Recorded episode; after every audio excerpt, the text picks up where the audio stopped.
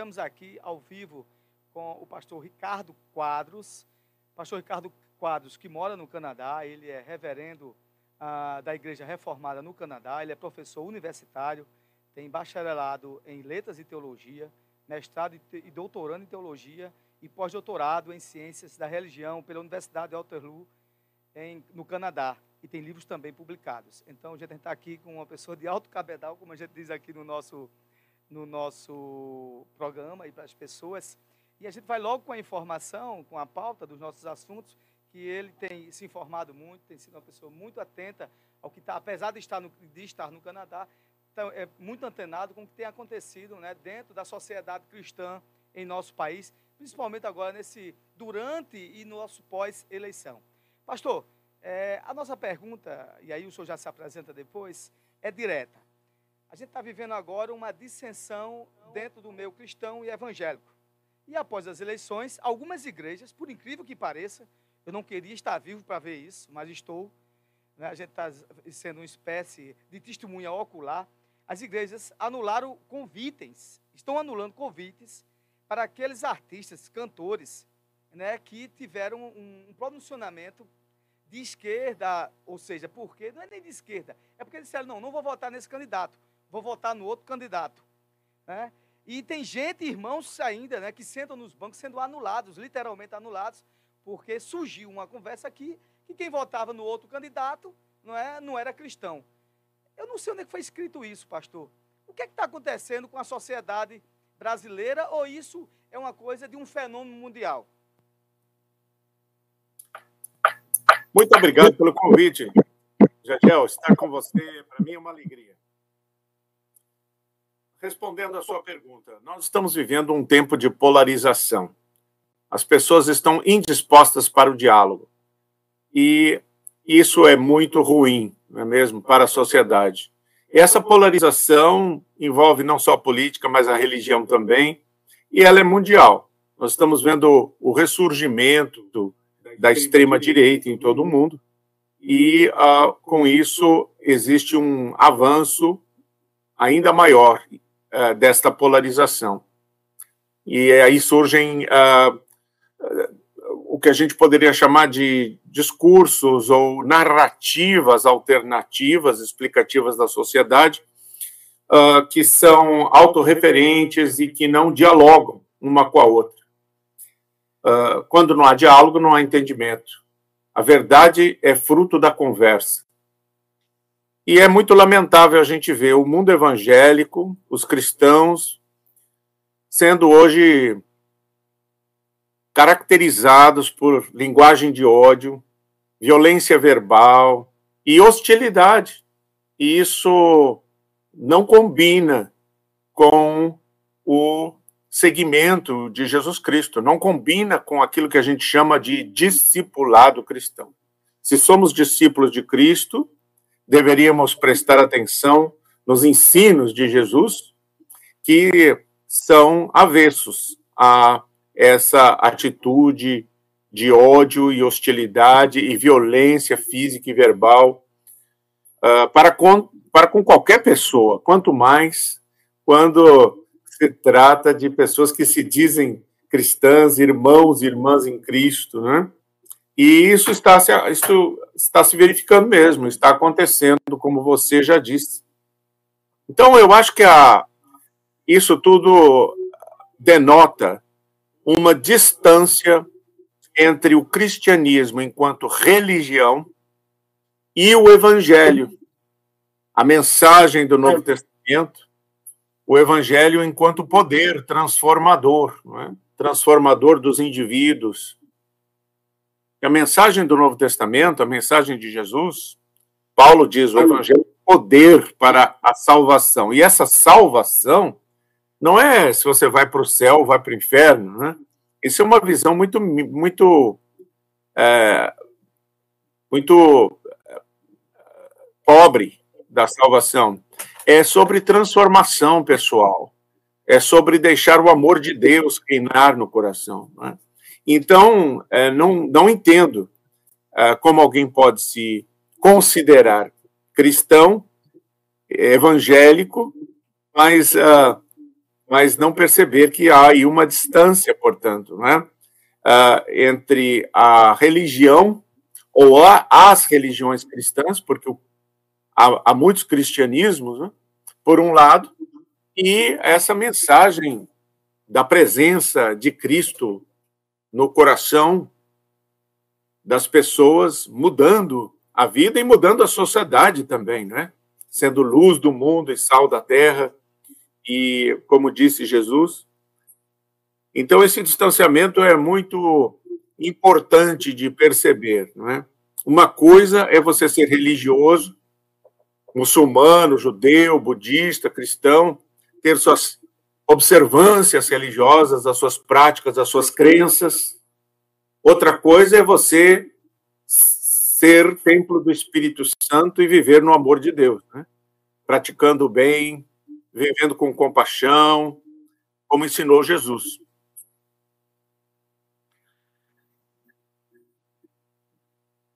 Mundial, e a gente tem visto isso, e a gente tem visto isso muito claramente, muito forte, e eu digo a você, nos grotões, nos grotões aqui do estado de Pernambuco, onde a gente vive, né, nos interiores, tanto na capital, e você quando sai daqui, quando chega no centro-oeste, vê a mesma coisa. Essa semana eu estava em Brasília, vi isso muito muito, um, uma tensão tremenda em achar que olha, você está do lado errado e não tem conversa, não tem diálogo. É muito acirrado, como aqui nossa amiga Tássia Fernandes está falando aqui, nossa amiga de bancada. Existe algum líder disso? Isso foi plantado ou simplesmente surgiu da cabeça das pessoas? E tem um linguajar aqui, é, é reverendo, muito interessante. Quando você quer ler uma coisa de trás para frente e quer ter outra interpretação, você diz assim: ele está lendo na língua bambrosiana. É um ditado popular. Eu acho que. Aí um dia desse eu estava com alguns irmãos da igreja e digo: olha, o Evangelho de Cristo está sendo lido na língua bambrosiana, de trás para frente. Porque vocês estão pregando tudo ao contrário. Aí a pergunta direta é o seguinte: existe, existiu ou existe alguma liderança mundial ou regional? Isso, isso é uma coisa de fomentar ódio e dissensão entre as pessoas? Alguém é responsável por isso? Ou simplesmente surgiu do nada? Olha, sempre foi e continua sendo usada por políticos e as pessoas, às vezes, ingenuamente, não percebem que se tornam massa de manobra para interesses não apenas partidários, mas ideológicos. A própria Bíblia, ela pode ser lida através de lentes transparentes, não é? E a pessoa não percebe que está lendo a partir de certos pressupostos, a partir de certas a partir de um paradigma de, de categorias prévias. E aí a gente adapta o, o texto para dizer aquilo que a nossa ideologia, que a nossa a visão já a, construída por certos pressupostos quer que o texto diga. Então a gente acha que, uh, que a nossa visão está correta. É por isso que há tanta divergência mas eu queria, inclusive entre igrejas, denominações, teologias, né? Mas eu queria lembrar a, a você, Jadial, e aos ouvintes, que essa relação é, complicada entre cristãos e entre igreja e sociedade, o envolvimento das questões políticas nas, na igreja, nas comunidades cristãs, isso não é novo. Isso acontece desde o começo. Existe uma grande diversidade no, na igreja cristã desde o primeiro século.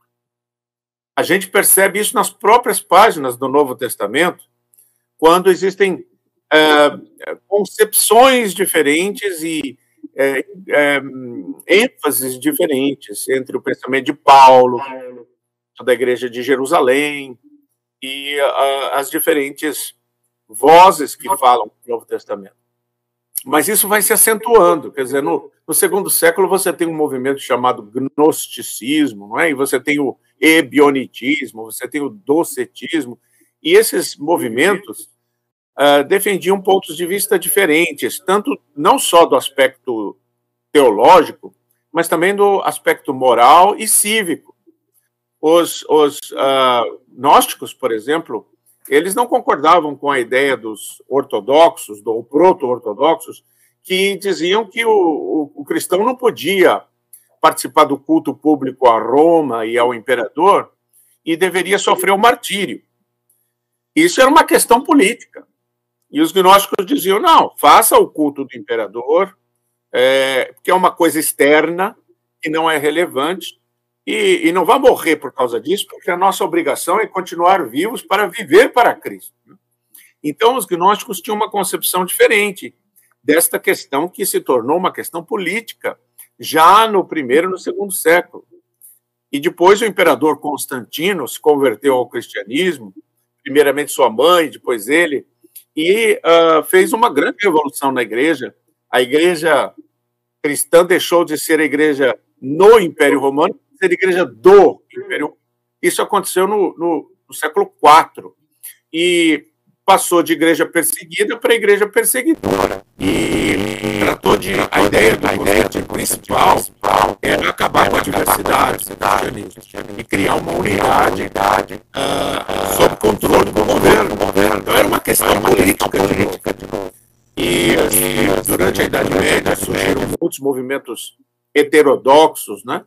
E essas pessoas chamadas de hereges foram perseguidas e mortas uh, pela Igreja Católica, o Papa buscava ter poder político na Europa, é, com o poder das investiduras, não só de bispos, mas de reis.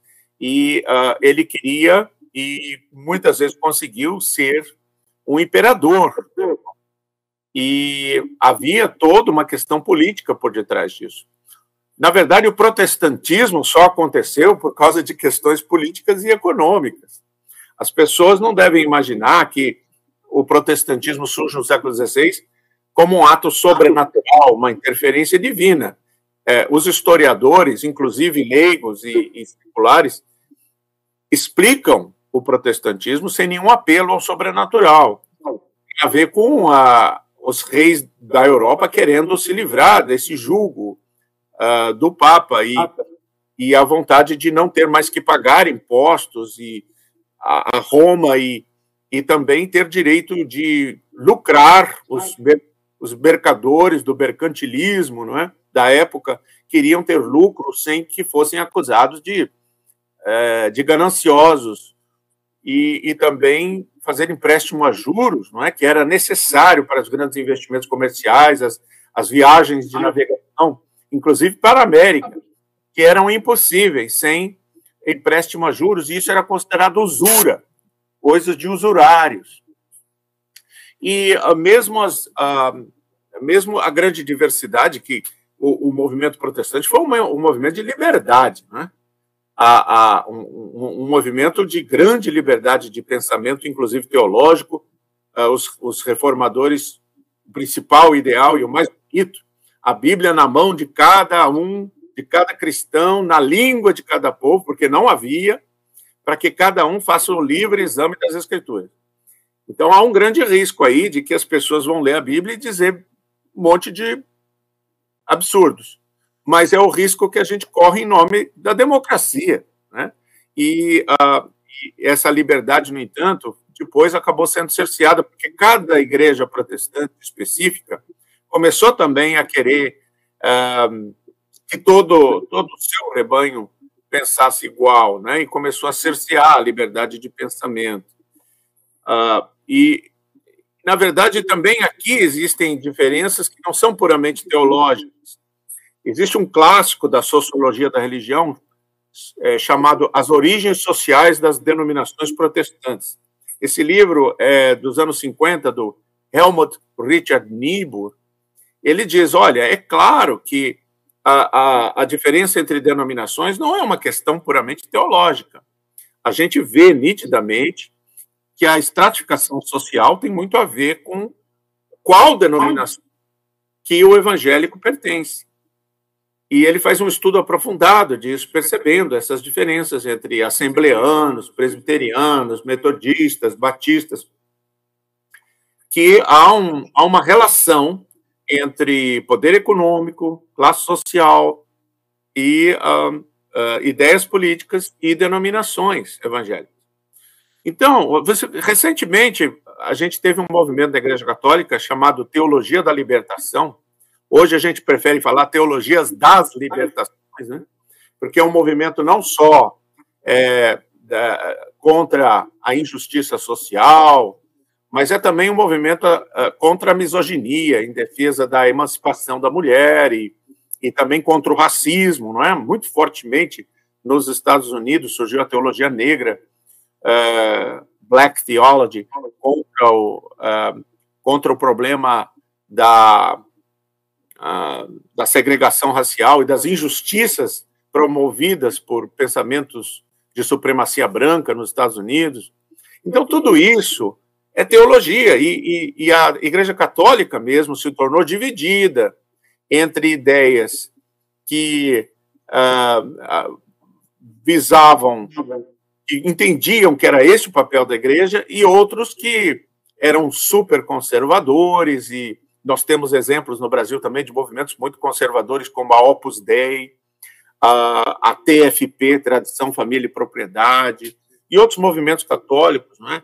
Ultraconservadores, que uh, achavam que a agenda da igreja deveria ser justamente preservar é, as velhas tradicionais, a gente chama isso de tradicionalismo, né? É, é, de uma sociedade supostamente melhor que existiu no passado, quando, quando a mulher sabia qual era o seu lugar, né? quando o pobre respeitava o rico e, e não reclamava. Essa é a ideia dos tradicionalistas, né? Alguns até são monarquistas, porque ah, tem essa ilusão, não é? De que houve um tempo dourado no passado onde a sociedade vivia melhor. E a pergunta é: melhor para quem? Mas, inclusive, o lema do Donald Trump, apoiado por muitos evangélicos nos Estados Unidos, era Make America Great Again. E a pergunta de muitos era: ah, quando é esse é, quando foi que a América foi grande, né? Para, por exemplo, para as pessoas de tez escura? Quando que a América foi grande para as mulheres? será que foi no século XIX ou foi é, nos anos 50, no pós-guerra, quando ainda havia segregação racial nos Estados Unidos?